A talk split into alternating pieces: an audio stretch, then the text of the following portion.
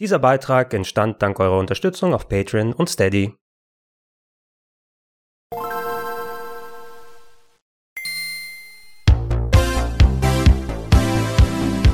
Schönen guten Tag und herzlich willkommen zu Gregor testet den A500 Mini. Mensch, lang hat's gedauert. Sind ja seit dem C64 Mini und der Maxi-Ausgabe inklusive funktionabler Tastatur mehrere Jahre vergangen und bereits damals hatte man sich gedacht, hey, wie wäre es denn, wenn man genauso einen Kleinstcomputer vom Commodore Amiga hat und das bekommt ihr jetzt in einem Paket für eine unverbindliche Preisempfehlung von knapp 130 Euro inklusive einer Maus im Original-Look als auch einem relativ originalgetreuen Gamepad. Für mich hat der Commodore Amiga eine ganz besondere Relevanz, denn er war quasi die späten 90er über mein Hauptcomputer. Ich hatte ihn damals einem Schulkameraden als Gesamtpaket inklusive Software und Hardware abgekauft und sehr viele schöne Stunden damit verbracht. Leider ist er einige Zeit danach kaputt gegangen und ich musste mich in den Jahren dazwischen mit äh, Spielesammlungen oder Emulationslösungen über Wasser halten. Deswegen bin ich jetzt umso gespannter. Wie gut ist eigentlich der A500 Mini geworden? Kann man die Spiele von damals eigentlich heute noch spielen und vor allem, wie sieht es mit der beigelegten Hardware aus? Denn ein gutes Gamepad und eine gute Maus, die machen schon einiges aus.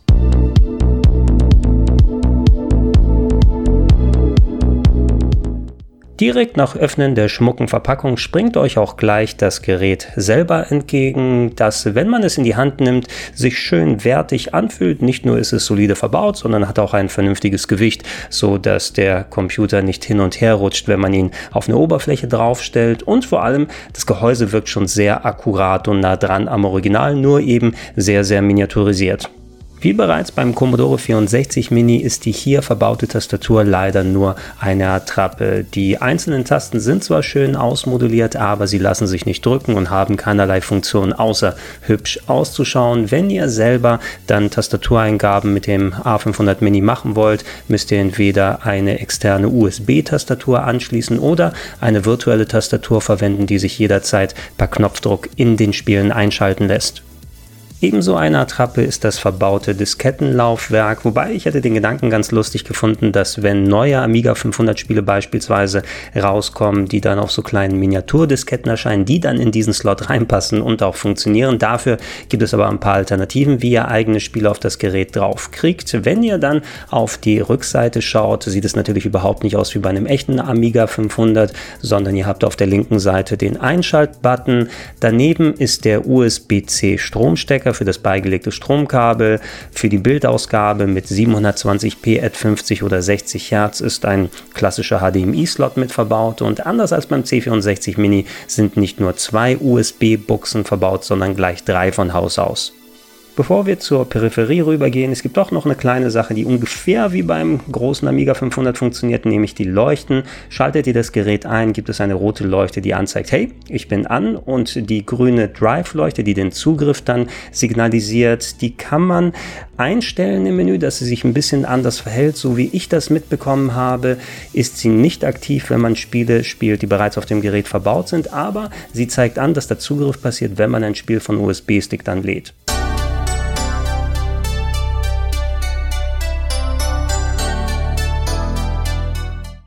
Neben einem Handbuch, das leider nur rudimentäre Installationshinweise erhält und äh, nicht detaillierte Infos zu den einzelnen Spielen, dafür müsst ihr nämlich separat auf eine Webseite gehen, gibt es noch zwei kleine Verpackungen. In der eine ist die Maus drin, in der andere der Controller, als auch zwei Kabel. Das eine ist ein HDMI-Kabel im typischen Amiga Beige. Das habe ich jetzt nicht extra geöffnet, weil ich so viele Kabel bereits hier im Betrieb habe, als auch ein USB-C Stromkabel, leider nicht mit einem beigelegten Netzteil. Ich habe es auch in der Verpackung gelassen und stattdessen mein MacBook-Netzteil verwendet, was mit dem Amiga 500 Mini einwandfrei funktioniert hat. Auf die Maus war ich tatsächlich sehr gespannt, denn die originale Amiga-Maus, die hatte ja einen ganz eigenen Charakter mit den zwei erhobenen Tasten und dem eher kantigen Gehäuse. Die neue Maus, die entspricht in etwa auch wie das Gerät selber dem Original, ist ein bisschen kleiner insgesamt. Das merkt man aber nur, wenn man eine alte Amiga-Maus daneben packt. Und natürlich, sie hat keine Kugel unten mehr verbaut, sondern einen Laser. Also ist es Pflicht, je nach Oberfläche ein Mauspad diesmal zu verwenden. Im Einsatz beim Amiga 500 Mini hat mir die Maus übrigens sehr gut gefallen, muss ich sagen. Es gibt in den Menüs Einstellungen für die Empfindlichkeit, aber selbst mit den Standardeinstellungen fand ich, dass sie ziemlich responsiv gewesen ist und ich auch sehr präzise in den entsprechenden Spielen, die sie unterstützt haben, damit auch steuern konnte. Wenn nicht ein Mausrad fehlen würde, dann hätte ich mir fast überlegt, sie an meinen Computer einzuschließen und diesen Beitrag damit zu schneiden oder anderweitig weiter zu verwenden. So werde ich sie erstmal aber nur am Amiga 500 Mini benutzen. Gehen wir zum Controller über und da habe ich mir im Vorfeld ein kleines bisschen Sorgen gemacht, denn rein äußerlich hat er mich ziemlich an den Controller vom Amiga CD32 erinnert und den hatte ich zwar schon seit vielen Jahren nicht mehr in der Hand, aber ich kann mich noch erinnern, dass ich den nicht besonders gut gefunden habe. Zum Glück ist der hier beigelegte Controller nur äußerlich an den vom CD32 angelehnt, ansonsten aber was das Steuerkreuz, die Knöpfe und die allgemeine Bedienungsqualität angeht, ist er schon um einiges besser. Das Steuerkreuz selber ist ein klein wenig in das Gehäuse eingelassen, sehr ähnlich wie bei den PlayStation Pads und ist eigentlich ganz gut gelungen, muss ich sagen. In den Spielstunden, die ich bisher hatte, hat es eigentlich fast einwandfrei funktioniert. In den meisten Fällen konnte ich präzise damit lenken. Das Springen ist natürlich bei vielen Games weiterhin auf oben auf dem Steuerkreuz drauf, wobei das Pad auch so darauf ausgerichtet ist, dass man auch einen der Knöpfe verwenden kann, wenn das einem besser liegt. Ich hatte eine Handvoll Games, bei denen ich doch ein bisschen verkrampft bin, am Pad. Das waren solche intensiven Sportspiele wie Speedball 2, aber das hat sich meist nach ein paar Minuten wieder gelegt. Vielleicht ist es auch etwas, was sich mit etwas Eingewöhnung dann als gar kein Problem mehr herausstellt. Apropos Knöpfe, neben zwei Systembuttons auf der Vorderseite, die verschiedene Funktionen des Amiga 500 Mini auslösen, gibt es noch äh, relativ vernünftige L- und R-Buttons als auch vier Face-Buttons auf der rechten Seite. Die sind allerdings nicht der PlayStation nachempfunden, sondern von der Art, wie sie verbaut, positioniert sind und sich auch anfühlen, erinnern sie mich mehr an das Super Nintendo und eigentlich ist es eine ganz gute Kombination in der Form. Übrigens, sowohl das Gamepad als auch die Maus und die beigelegten Kabel haben alle eine Länge von 1,8 Metern. Das ist in Ordnung. Es wäre aber doch um einiges schöner gewesen, wenn sie länger gewesen wären, die Kabel, insbesondere bei Maus und Gamepad. Ich musste mir beispielsweise mit einer USB-Verlängerung weiterhelfen, ansonsten hätte ich nicht auf meinem Sofa sitzen und spielen können. Zum Glück habt ihr aber auch die Alternative, eigene Peripherie zu verwenden. So hat beispielsweise meine kleine USB-Tastatur mit Funkadapter am Amiga 500 Mini funktioniert, als auch mein 8-Bit-Do Controller-Adapter, mit dem ich beispielsweise das PS4-Pad dann auch am Amiga 500 Mini betreiben konnte. Und es wurde erkannt, allgemein gehen recht viele alternative Pads, die ihr anschließt, aber bei weitem nicht alle. Es gibt mittlerweile Listen im Internet, wo Leute sich ein bisschen ausgetobt haben und probiert haben, hey, welches Pad funktioniert funktioniert und wie sind die Knöpfe dann belegt. Äh, zum Glück kann man im Systemmenü dann auch entsprechend die Tastenbelegung ändern, wenn einem nicht gefällt, wie das gerade alles eingestellt ist. Ich würde so oder so aber auch den Einsatz eines USB-Hubs dann empfehlen. Die drei USB-Ports, die mögen sich zwar nach viel anhören, aber wenn ihr das Gamepad angeschlossen habt und die Maus, dazu noch eine Tastatur, um selber zu tippen, dann ist gar kein USB-Slot für den USB-Stick frei für die eigenen Spiele und das ist schon ganz praktisch, wenn man das alles zumindest gleichzeitig am Gerät dran haben kann.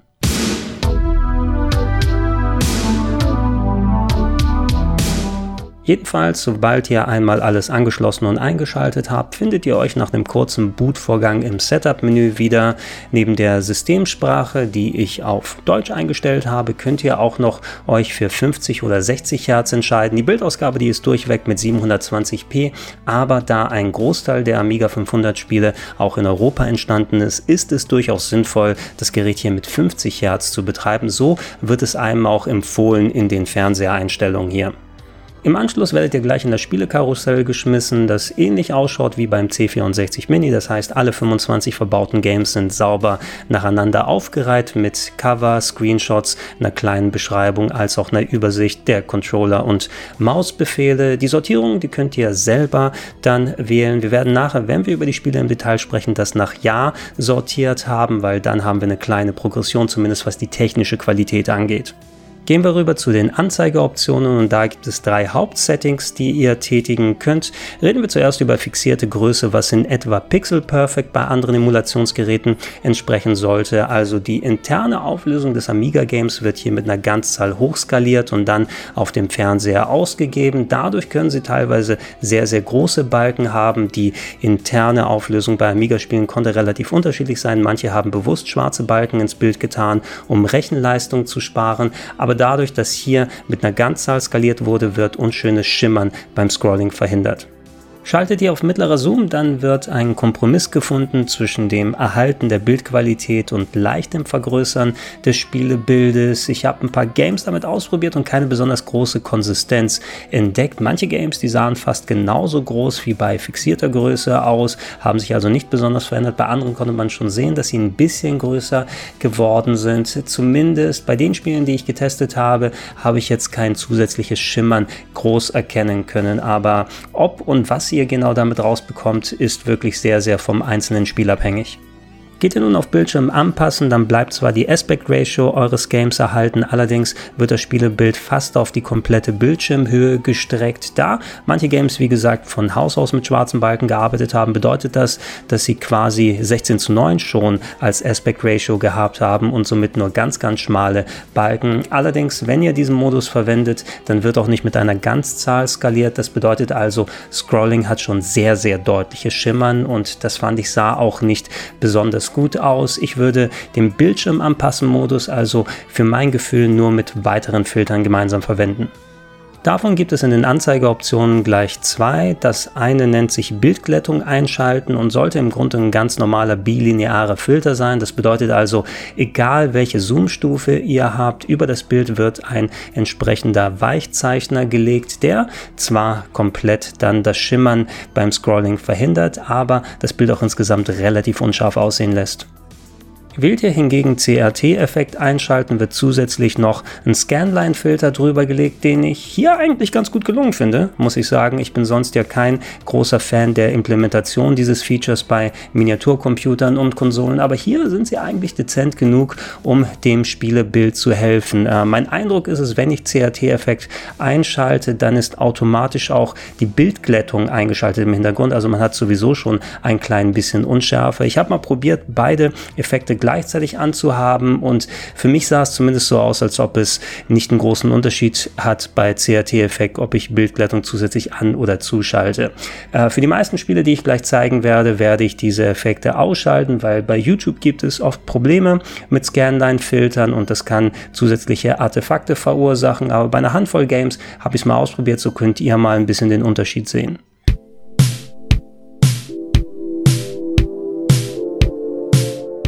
Ein paar kleine nützliche weitere Settings gibt es unter Systemoptionen. Zu einem ist da die bereits angesprochene Mausempfindlichkeit, als auch das Verhalten der Strom-LED und ein Lautstärkeregler, aber den habe ich nicht angerührt. Da kann ich es ja auch an meinem Fernseher einstellen zur Not.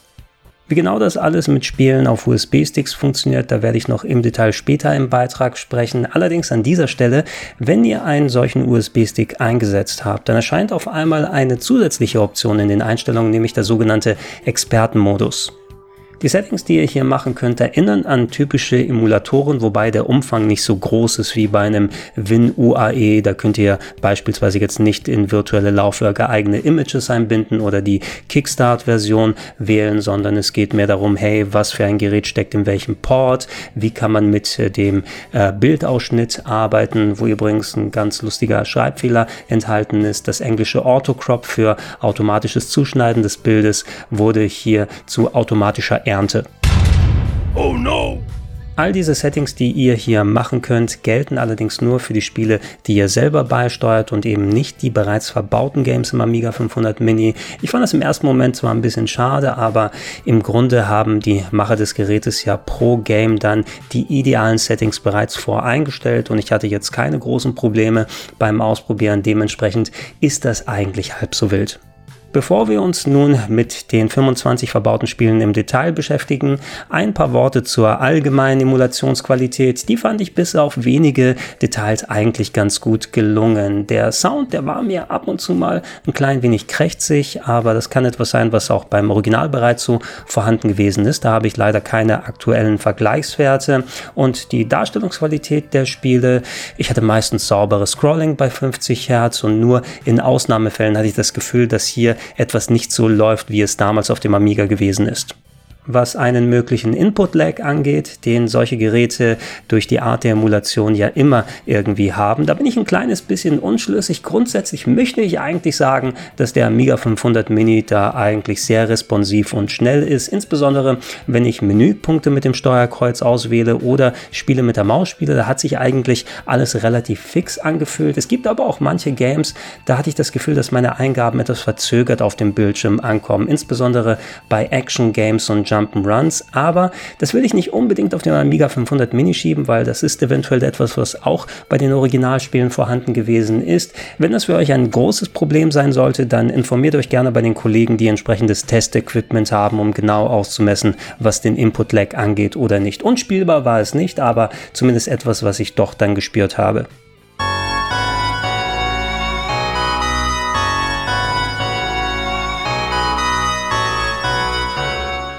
Starten wir aber nun mit den Games und das erste Spiel, was wir sortiert nach Release-Jahr uns dann anschauen werden, ist Battle Chess, ein ganz, ganz großer Klassiker, der natürlich im Grunde eigentlich nur ein Schachspiel ist, allerdings die ganzen Schachmanöver mit äh, hübsch animierten Figuren und entsprechend aufwendigen Todesanimationen versehen hat, um das Ganze ein bisschen aufwendiger zu machen. Das sieht immer noch ganz gut aus, spielt sich in dem Modus ein klein bisschen träge, muss ich sagen. Die Animation selber, sie dauern ein klein kleines bisschen und zwischendurch muss auch der emulierte Amiga hier nachdenken, um die Manöver zu machen. Ihr könnt, wenn ihr nur Schach spielen wollt, auch in eine 2D-Ansicht umschalten, die natürlich dann dementsprechend schneller funktioniert, aber dann ist auch der besondere Reiz an dem Spiel weg. Also zum kurz mal reinschauen fand ich das ganz spaßig, aber es wird wohl nichts sein, was ich länger spiele. Die Sportspielsammlung California Games, die kenne ich persönlich sehr, sehr gut, allerdings vom C64 und nicht vom Amiga. Da habe ich nämlich sehr lange Zeit damit verbracht. Diese hier ähm, vorgestellte Amiga-Version, die finde ich insgesamt nicht so toll, muss ich sagen, weil mir die Spielgeschwindigkeit viel zu hoch ist. Ich weiß nicht, ob das irgendeine Emulationsgeschichte ist. Ich denke nicht, weil ich hatte das Gerät auf 50 Hertz eingestellt und wenn in Disziplinen ein Counter zu sehen war, dann ist die Zeit auch ganz normal abgelaufen. Aber so manche Disziplinen wie die Skateboard Halfpipe bleibt. Da ist mein Skater so schnell hin und her geflitzt, dass ich gar keine Zeit hatte, da vernünftige Manöver einzugeben und irgendwas dann ähm, hinzukriegen. Äh, wenn ihr das irgendwie lösen könnt, ist aber California Games wirklich eine nette kleine Sammlung, die ab und zu mal Spaß machen kann.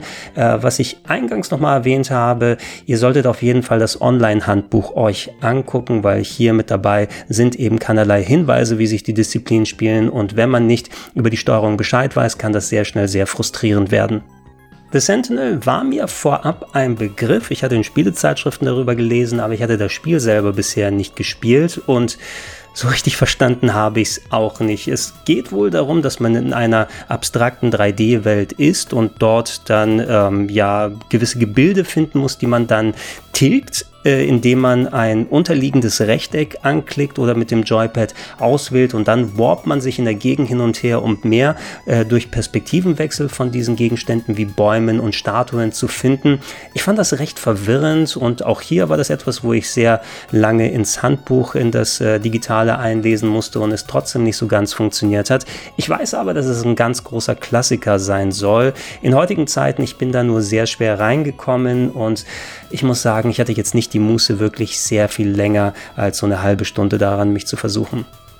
Ähnliches gilt für F-16 Combat Pilot, was einer der vielen Flugsimulatoren ist, die damals auf dem Amiga rausgekommen sind. Also eigentlich eine gute Sache, dass es mit dabei ist. Es ist ja repräsentativ für eine beliebte Sparte auf dem System. Allerdings auch hier wie bei Sentinel gilt eben, dass ihr das Online-Handbuch offen haben solltet, denn es ist schon sehr, sehr kompliziert, wie ihr überhaupt euren Flieger erstarten und vom Boden dann abheben lassen könnt, geschweige denn damit Missionen erfüllen oder Gegner wegballern. Ich habe mich da ein bisschen reingearbeitet, um so ein kleines Gefühl dafür zu bekommen, aber das hat sich auch wirklich nach Arbeit angefühlt. Ich hatte jetzt nicht die Muße, da auch lange Zeit dran zu sitzen. Wem das gefällt, der kann sich gerne mal dran probieren und es ist schön, dass es der Vollständigkeit halber mit dabei ist, aber ich persönlich hätte auch darauf verzichten können.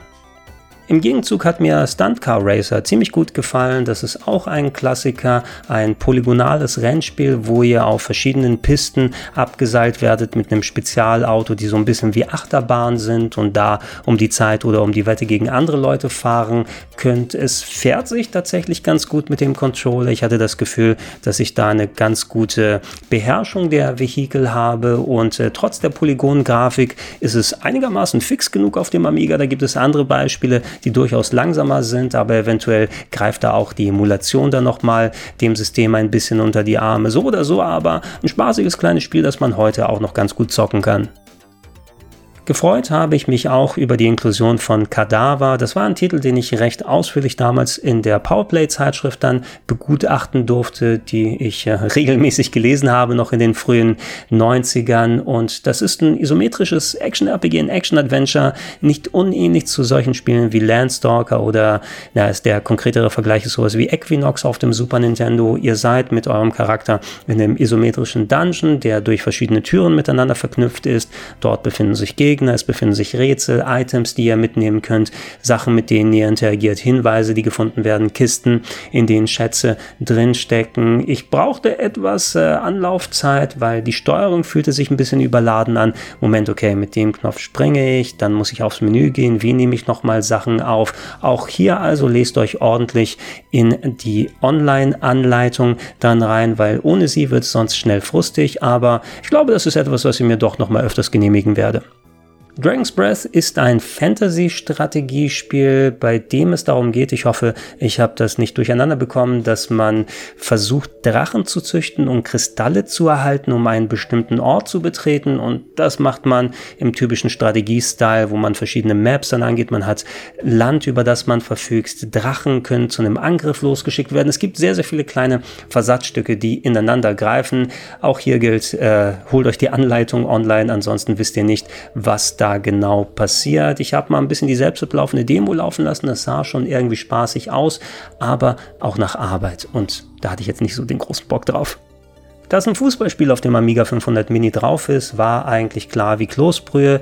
Schade, dass es Kickoff 2 sein muss, ausgerechnet. Da gibt es viel bessere Alternativen, was Fußball angeht. Äh, allen voran sowas wie äh, Sensible Soccer oder auch ein Spiel, was von mir präferiert wird, Micropro Soccer. Die habe ich immer ganz gerne damals gespielt. Kickoff war eine durchaus erfolgreiche Reihe. Die sieht ein bisschen ähnlich auf den ersten Blick aus wie Sensible Soccer mit ähm, einer sehr weit entfernten Top-Down-Perspektive und kleinen wuseligen Figuren. Aber was die Kickoff-Spiele so einherhaben, ist eine ganz komische Ballkontrolle, denn der Ball klebt nicht an dem Fuß eures Charakters, sondern wird quasi vor euch her gedribbelt, so dass ihr doch ähm, sehr, sehr aufpassen müsst und ähm, sehr, sehr kleinteilig mit der Steuerung umgehen müsst, um da vernünftig zu spielen. Ich habe das als ziemlich krampfig beim erneuten Spielen jetzt empfunden. Es war schwierig, trotz des eingeblendeten Radars die Übersicht zu behalten, den Gegner den Ball abzunehmen, war auch nicht besonders leicht. Und ja, ich weiß, es ist ein Klassiker, aber es hätte sich mehr gelohnt, vielleicht auf ein anderes Sportspiel dann zu gehen. The Lost Patrol ist ein weiteres Strategiegame. Diesmal geht es um einen abgestürzten Hubschrauber im Vietnamkrieg und ihr seid dann Anführer einer Truppe, die wieder versucht, sich durch vom Vietcong übernommenes Gebiet dann wieder zurück zur Basis zu arbeiten. Da geht es darum, jetzt mit Rationen Haus zu halten, äh, Fallen zu stellen, zu hoffen, nicht in Fallen von Gegnern reinzugeraten. Das ist alles menübasiert, es wird mit der Maus gesteuert. Ab und zu mal wird zur Darstellung auf digitalisierte Bilder dann umgeschaltet. Äh, gegebenenfalls sind die vielleicht aus einem Film oder irgendwelcher Stock-Footage entnommen, so dass es möglichst aufwendig aussehen soll. Ich habe hier ein bisschen reingespielt, das scheint auch ganz nett zu sein, aber auch eine recht langwierige Angelegenheit. Hier gilt mal wieder, holt euch auf jeden Fall die Anleitung. Das originale Paradroid kenne ich vom C64 ganz gut. Es war ja auch auf dem C64 Mini mit drauf. Paradroid 90 jetzt hier ist die Fortsetzung oder Neuinterpretation dieses Games auf dem Amiga. Ihr seid auf einem Raumschiff äh, mit einem kleinen Roboter unterwegs, seht alles aus der Top-Down-Perspektive und müsst euch durch dieses Raumschiff arbeiten, indem ihr andere Roboter abschießt oder sie übernehmt und in einem kleinen Minispiel dann Kontrolle über sie erlangen kann. Ähm, das sieht ganz gut aus und es macht auch schon irgendwie Spaß, aber es war teilweise sehr, sehr knifflig. Also es ist leicht möglich, die komplette Energie zu verlieren und dann müsst ihr wieder direkt von vorne anfangen. Eventuell ist das eines der Spiele, wo ihr die Save State Funktion dann ausführlich verwenden könnt. Mit Speedball 2 haben wir das wohl beste verbaute Sportspiel hier auf dem Amiga 500 Mini. Das ist bei der Kickoff 2 Konkurrenz aber auch nicht allzu schwer. Äh, Speedball 2 Brutal Deluxe ist ein Future Sports Game, das Handball als äh, Zukunftssportart neu interpretiert. Hier gibt es keine Fouls mehr. Alle Sportler sind stark gepanzert. Ihr könnt an die Bande werfen für Multiplikatoren und andere Sachen, die aktiviert werden können. Und äh, das sieht immer noch gut aus. Das spielt sich ganz fluffig. Es war aber auch das Game, was ich eingangs erwähnt habe, bei dem mir nach einigen Partien der Daumen doch einigermaßen wehgetan hat. Ich musste dann Pause einlegen. Behalte das also im Hinterkopf und verkrampft dabei nicht zu sehr. Another World ist natürlich ein absoluter Cinematic Platformer Klassiker, der selbstverständlich nicht nur auf dem Amiga 500 vorhanden gewesen ist, sondern auf vielen anderen Plattformen und auch für moderne Systeme neu aufgelegt wurde. Die hier verbaute Version sieht aber weiterhin sehr, sehr gut aus. Äh, selbst das Intro und andere aufwendige Animationen laufen einigermaßen flüssig.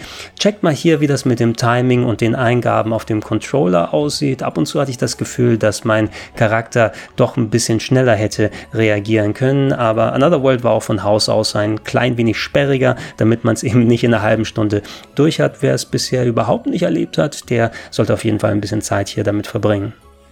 Supercars 2 ist ein nettes, kleines äh, Top-Down-Rennspiel. Ihr seht aus der Vogelperspektive dann Autos, die auf Wundkursen umherflitzen. Es gibt sogar Waffen, mit denen man sich gegenseitig abschießen kann, aber jetzt nicht so aufwendig wie bei einem Mario Kart beispielsweise. Die Präsentation drumherum, die ist ganz lustig mit so einer Art Fernsehübertragung, warum auch immer, heißt der äh, Nachrichtensprecher Harrison Ford, sieht aber nicht wie Harrison Ford aus. Vielleicht fährt er in Ford, ich weiß es ja nicht. Das Spiel selber ist schon spaßig, die die Grafik, die war ein kleines bisschen hakelig. Ich hatte das Gefühl zumindest, dass die Steuerung recht vernünftig funktioniert und ich sauber um die Kurven flitzen kann. Ich hätte mir selber ein paar andere Rennspiele hier auf dem Gerät gewünscht. Sowas wie Lotus wäre ganz cool gewesen, die dann mehr aus der 3D-Perspektive wie Outrun funktioniert haben. Aber Supercars 2 ist durchaus mal eine Runde wert.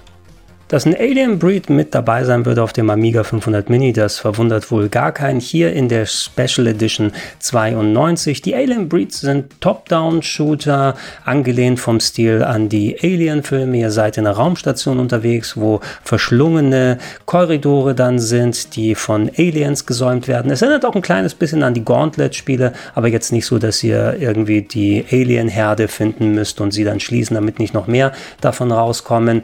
Herumlaufen Aliens wegballern, Schlüsselrätsel lösen, äh, Facehuggern aus dem Weg gehen. Das ist äh, ganz schön spaßig und unterhaltsam. Kann auch ein bisschen langatmig sein, je nachdem, wie lang die einzelnen Level sind. Und wenn ihr mal wieder durch äh, ewig die gleichen Gänge schleichen müsst, weil ihr irgendwo eine Keycard verpasst habt. Aber ansonsten sollte man sich auf jeden Fall mal geben und es gehört eigentlich zum Inventar des Amiga 500 dazu.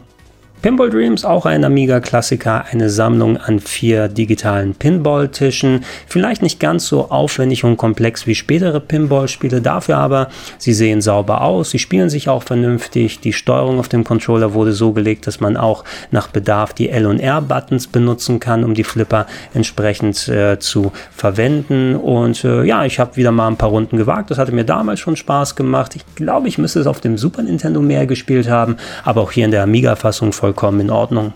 Kommen wir zum Jump'n'Run Titus the Fox, das leider nicht besonders gut gealtert ist, aber ich glaube, das galt auch damals schon als nicht besonders guter Titel. Wenn ich mich nicht irre, ursprünglich war das mal so eine Art lizenziertes Jump'n'Run. In der Hauptrolle war nicht Titus the Fox, der das Maskottchen von Entwickler Titus ist, die normalerweise nicht für so hochqualitative Spiele bekannt sind, sondern das war ein, ich will mal sagen, französischer Comedian und im Rest der Welt wurde dann das Maskottchen dann als Hauptdarsteller äh, erkoren. Grafisch schaut das gar nicht mal so schlecht aus, aber das Spielgefühl, das ist nicht irgendwie da. Man kann nicht auf Gegner draufhüpfen, sondern man soll irgendwie Sachen aus dem Level aufnehmen und auf sie draufschmeißen. Das hat nicht wirklich funktioniert bei meinem Testlauf und ähnlich wie bei California Games hatte ich auch das Gefühl, dass das Game insgesamt zu schnell abläuft. Das kann auch eine Sache Sache sein. Vielleicht war das damals bereits schon so, aber so richtig Fun hatte ich nicht unbedingt. Ich hätte es hier weggelassen von der Sammlung.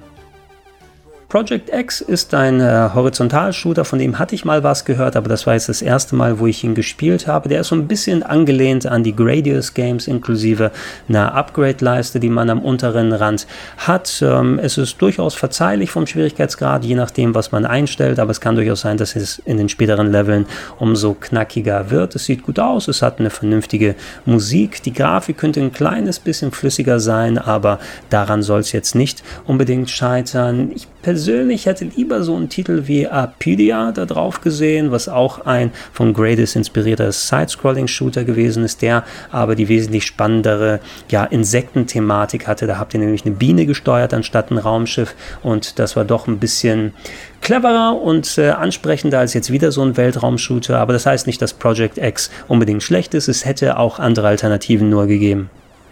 Dann wären wir bei Quack angekommen und da war ich sehr verwundert, muss ich sagen, denn in meinem Kopf dachte ich eigentlich an einen anderen Amiga-Titel, wo ihr eine Ente in der Hauptrolle spielt. Das hier ist aber nicht das angedachte Jump'n'Run, an das ich dachte, sondern ein Single-Screen Platformer-Puzzle-Game, so ein bisschen in der Art wie Bubble Bobble, aber ohne das Blasengimmick. Ihr habt eine kleine Ente, die gesteuert wird und dann müsst ihr Schlüssel und Früchte einsammeln. Ähm, ihr werft Zitronen auf die Gegner, dürft euch natürlich von denen nicht berühren lassen und müsst es dann zum Ausgang schaffen. Es war ganz nett für die paar Level, die ich jetzt probiert habe. Könnte was sein, was ich durchaus länger gespielt habe. Etwas, was komplett an mir vorbeigegangen war damals und eine nette kleine Addition, aber jetzt nicht etwas, weswegen man extra den Amiga 500 Mini kaufen muss.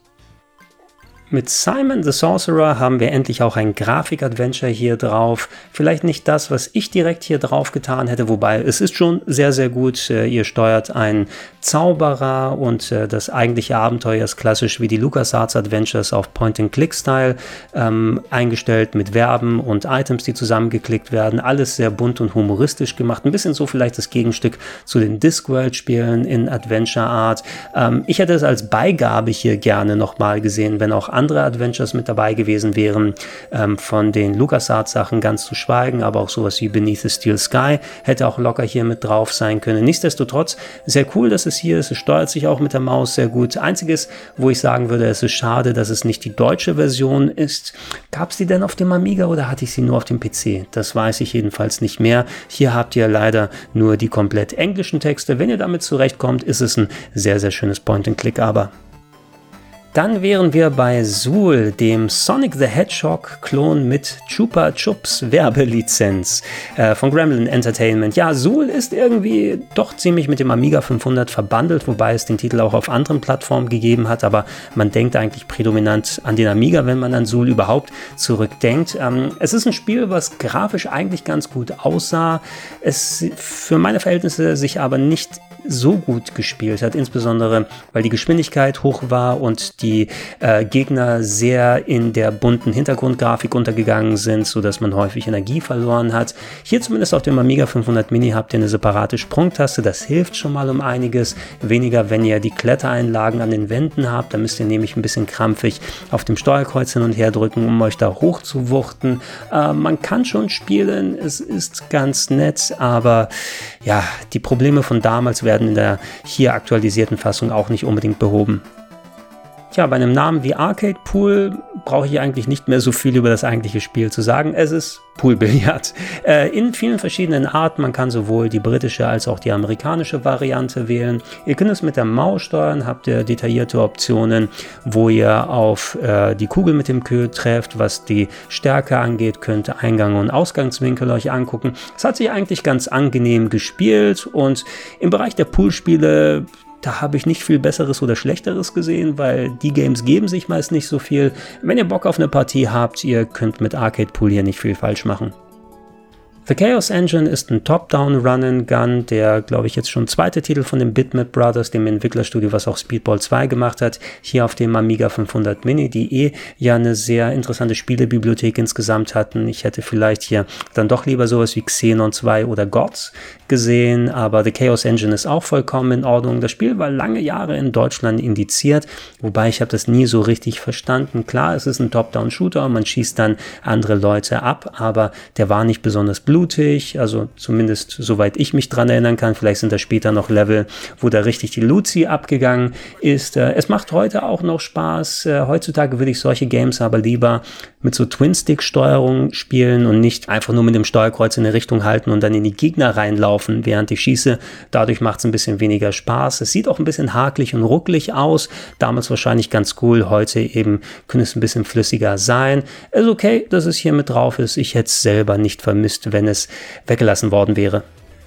Alien Breed 3D ist natürlich, wie der Name schon sagt, auf dem Alien Breed Franchise basierend, aber ein Ego-Shooter in Doom Art für den der Amiga 500 oder je nachdem welches Modell hier verwendet wurde intern bei der Berechnung, aber eigentlich viel zu schwach gewesen ist. Das äh, Bildfenster ist entsprechend klein, die Grafik sehr, sehr pixelig. Nichtsdestotrotz, es macht schon irgendwie Spaß. Ich hätte es cooler gefunden bei der Standardsteuerung, wenn Strafen komplett auf L und R gewesen wäre. So müsst ihr aber eine Taste gedrückt halten, um mit dem Steuerkreuz zu strafen und ansonsten dreht ihr euch damit. Ähm, ich habe es ein bisschen länger jetzt gespielt und wie gesagt, es macht durchaus Fun. Man kann sich sich auch irgendwie an die doch sehr, sehr karge Optik gewöhnen, aber das geht natürlich alles äh, schöner und besser. Auch hier wohl ein Titel, der mehr der Vollständigkeit halber mit dabei ist.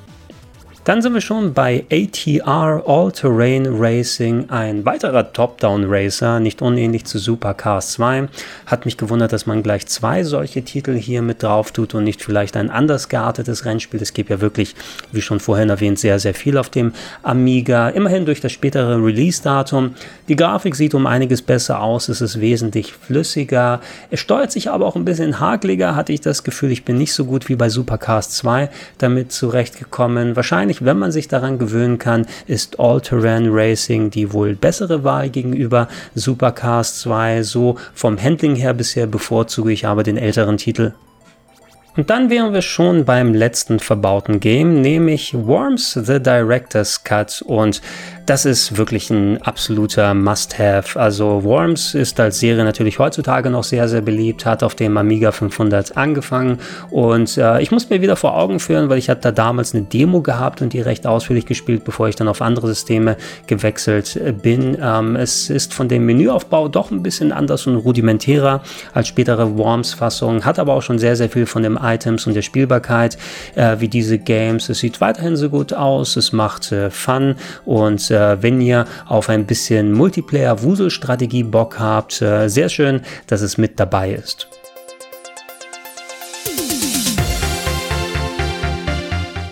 Das wären sie nun, die 25 verbauten Games, aber damit ist ja noch nicht ganz Schluss, denn ich hatte es ja schon gesagt, ihr könnt ja einen USB-Stick dann verwenden, um eigene Spiele draufzupacken. Da gibt es aber einige Voraussetzungen, die vorher erfüllt werden müssen. Ihr solltet einen USB-Stick haben, der mit FAT32 formatiert wurde, sonst kann den der Amiga 500 Mini nicht lesen und äh, auf diesem USB-Stick muss sich ein Ordner mit entsprechender WH-Load-Software befinden. Das ist eine Datei, die befindet sich auf der Amiga 500 Mini Webseite, die ladet ihr euch einfach runter und extrahiert dann den Ordner 1 zu 1 auf dem USB-Stick und wenn der da drauf ist, könnt ihr dann ähm, mit Einstecken des USB-Sticks den anwählen im Menü wie die anderen Spiele und dann ähm, durch eine Verzeichnisstruktur gehen und da Spiele, die bereits drauf sind, auswählen und starten. Allerdings könnt ihr hier keine einfachen Amiga-Disketten-Images im ADF-Format verwenden, sondern diese Spiele müssen im Vorfeld aufbereitet werden, sodass sie im Grunde auf Amigas mit Festplatte funktionieren. Also, dass die Disketten ausgelesen werden und alles in einer gepackten Datei im LHA-Format dann vorhanden ist. Diese entsprechenden Container, die könnt ihr dann auf den USB-Stick kopieren und verwenden. Ich selber habe dann fleißig rumprobiert und vor allem mit äh, Titeln mich versucht, die meines Erachtens auf dem Amiga 500 Mini auf jeden Fall hätten drauf sein müssen. Die Softwareauswahl, so wie sie ist, die ist zwar eigentlich nicht schlecht, da sind durchaus ein paar schöne Highlights und auch wichtige Spiele mit dabei, aber in der Theorie, vielleicht mache ich auch ein separates Video nochmal drüber, aber ich glaube, ich könnte eine fast komplette 25 Spiele-Bibliothek für den Amiga 500 Mini aufstellen, wo es kaum Überschneidungen mit der bereits verbauten Software hier gibt und und äh, ein attraktiveres Paket damit schnüren insgesamt. Aber ey, da sind eben solche Titel wie die Turricans mit drin oder ganz coole Arcade-Umsetzungen wie Rodland beispielsweise. Wenn ihr selber nicht über viele Spiele verfügt, dann ähm, könnt ihr darauf hoffen, dass die Macher vom Amiga 500 Mini selber nachlegen in Zukunft. Da soll es nämlich nach und nach ein paar kostenlose Spiele auf der Webseite zum Runterladen geben. Bisher war das ein kleines Game namens Citadel, ein Ego-Adventure Adventure-Shooter, der in technischer Hinsicht um einiges besser ausschaut als Alien Breed 3D, aber das Leveldesign, das gefiel mir bei Alien Breed 3D doch um einiges besser. Ähm, aber wenn das ein Anfang sein soll, dann kommen in der Zukunft vielleicht durchaus ein paar schöne Sachen da zusammen. Meine bisherigen Erfahrungen übrigens gelten hier für die Firmware 1.0. Zum aktuellen Launch-Zeitraum, wo ich das Gerät getestet habe, gab es noch keine neue Firmware, die entsprechend an bestimmten Funktionen drehen kann. Ich kann mich sehr gut daran erinnern, dass beim C64 Mini ja regelmäßig neue Firmwares veröffentlicht wurden und die teilweise doch sehr fundamentale Änderungen in die Funktionsweise des Gerätes gebracht haben, dass da eine große Reduktion an Input-Lag und solchen Sachen gewesen ist. Also eventuell verändert sich da noch einiges, zumindest aktuell, wie es war insbesondere bei den eigenen Spielen, die man beigesteuert hat. Der Großteil ist absolut sauber und vernünftig gelaufen. Es gab sogar Funktionen für Spiele, die im hochaufgelösten Interlaced-Modus gelaufen sind, das Zittern da zu unterbinden. Ähm, wenn ich eine Tastatur angeschlossen habe, um mal so Spiele wie Text-Adventures auszutesten, das habe ich extra mal darauf getan. Das hat auch alles einwandfrei funktioniert. Es gab eine Handvoll Games, da konnte ich einstellen, was ich wollte, aber ich konnte bestimmte Grafikfehler nicht vermeiden. Und ich hatte ein Problem mit dem Abspielen abspeichern äh, auf dem USB-Stick, wenn ich die interne Save-Funktion von Spielen benutzt habe. Das funktioniert bei den bereits verbauten Spielen eigentlich ganz gut. Da hatte ich keine Probleme, aber das Handbuch empfiehlt mir trotzdem die ähm, Quick-Save-Funktion, also die Save-States zu verwenden, die dann über Systemebene gemacht werden und nicht das interne Saven. Ähm, wenn ich das interne Saven aber bei den selbst verbauten Spielen über den USB-Sticks dann benutzt habe, dann äh, sind die Spiele regelmäßig abgestürzt. Ähm, da musste ich also zwangsweise die Save States benutzen, aber die haben letzten Endes auch geklappt. So, dann haben wir mal lang genug geredet, gehen wir doch zum Fazit drüber. Lohnt sich der Kauf des Amiga 500 Mini? Der Preis von 130 Euro, das ist schon eine richtige Stange Geld. Klar, man bekommt auch ein wertig verbautes Gerät, man bekommt die Kabel, den Controller und die Maus und auch 25 verbaute Spiele, aber die intern verbauten Spiele, da sind eine Handvoll gute mit dabei und die laufen auch sauber, aber auch eine Handvoll Rohrkrepierer da würde ich sagen, das ist schon eher ein Liebhaberpreis insgesamt. Das wird ein bisschen in den Kontext gesetzt, dadurch, dass man eben selber mit USB-Stick Spiele draufpacken kann. Dadurch wird es nämlich ein sehr gutes Amiga-Game-Abspielgerät und da ist es halb so wild, dass da keine Spiele von LucasArts mit drauf sind, keine von Rainbow Arts, keine von Cinemaware, also solche Sachen, die drauf gehört hätten. Lemmings wäre etwas, was man auf jeden Fall da drauf haben müsste. Sowas wie SimCity als Strategiespiel. XCOM hätte ich sehr gerne da gesehen und das kann man jetzt eben selber nachholen. Ich persönlich bin ganz froh, dass ich es mir gekauft habe. Ich habe aber auch solche Hardware hier ganz gerne stehen. Ich wäre wahrscheinlich aber auch im Markt für einen Amiga 500 Maxi. Ich meine, beim C64 haben sie es ja gemacht. Die Technik in ein ähm, vollwertiges Gehäuse verbauen mit einer richtigen Tastatur drin. Das war auch um einiges teurer beim C64 und wenn ich es richtig im Kopf habe, hat er sich leider auch nicht besonders gut verkauft. Also bin ich mir nicht ganz ganz sicher, ob das für den Amiga überhaupt in Frage steht und wenn, dann wäre das durch die Größe wahrscheinlich auch um einiges teurer. Mit wie viel kann man da rechnen? 300 Euro, 400 Euro? Ja, Wäre ja schon was. Das ist natürlich alles reine Spekulation und soll jetzt nicht vom eigentlichen Amiga 500 Mini ablenken. Ich würde also sagen, so wie es gerade im Moment ist, ist es durchaus empfehlenswert, aber unter Vorbehalt, es ist eben wirklich was für alte Computerliebhaber.